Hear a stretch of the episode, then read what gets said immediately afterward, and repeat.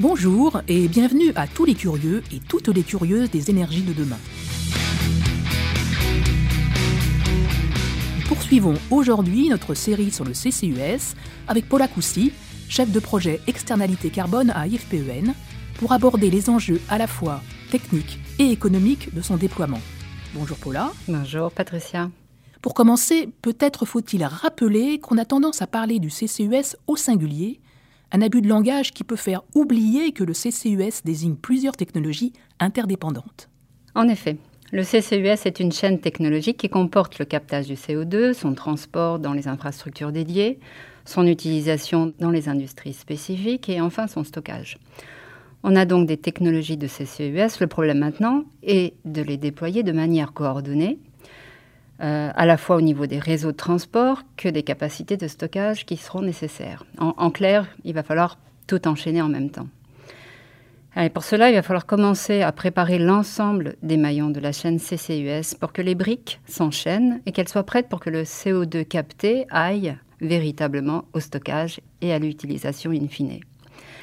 Donc on voit bien qu'il y a une notion de temporalité, c'est-à-dire euh, de disponibilité à la fois de transport et de capacité de stockage et surtout au bon moment.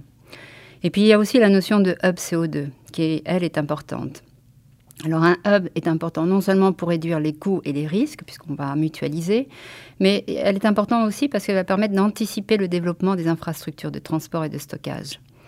Et réserver des capacités de stockage, ce n'est pas seulement une question de coût en fait. Oui, mais comment anticiper? Alors, bien souvent, euh, dans l'idéal, on a, on a recours à, à ce qu'on appelle à des scénarios, des scénarios de déploiement.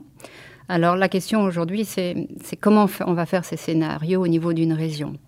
Pour ça, en fait, ce qui est important de regarder, ce sont les différents éléments de la chaîne euh, CCUS. On va regarder quels sont les volumes de CO2 que l'on va pouvoir capter, quelles sont les zones et le type de zones géographiques que l'on va traverser au moment du transport du CO2, quels peuvent être les usages possibles du CO2 à proximité du déploiement et également dans un futur assez proche?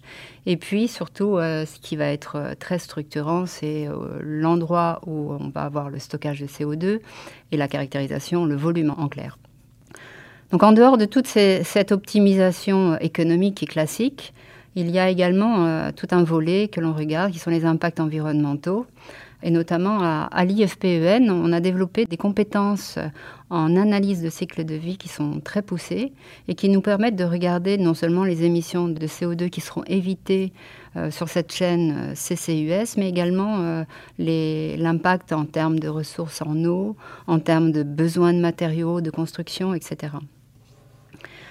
Donc en fait, ce qui est également important, c'est on a ces aspects économiques, ces aspects environnementaux, mais on regarde également les aspects sociétaux. Quel est l'impact de la chaîne CCUS sur l'emploi régional? Et également, on tient compte de la perception sociale sur ces technologies CCUS. Et, et qu'est-on en mesure de projeter aujourd'hui pour l'Europe et la France? Alors, en Europe et pour la France en particulier, on vient de terminer un, un projet qui s'appelle Stratégie CCUS, qui est un projet européen et dans le cadre de ce projet européen, on a regardé au niveau de huit régions en Europe du Sud et de l'Est quels pouvaient être les scénarios de déploiement. Euh, donc on a regardé en Espagne, au Portugal, en Pologne, en Roumanie, en Croatie, en Grèce, en France. On a regardé deux régions, le bassin de Paris et la vallée du Rhône. Et pour la France, c'est très, clair en fait. Euh, les, disponibilités de stockage sont extrêmement structurantes au niveau des, scénarios de déploiement du CCUS.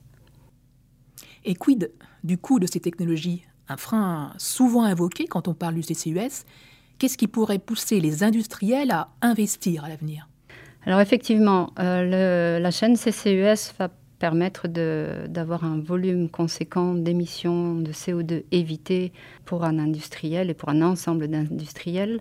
La problématique aujourd'hui, c'est comment finance-t-on ces investissements?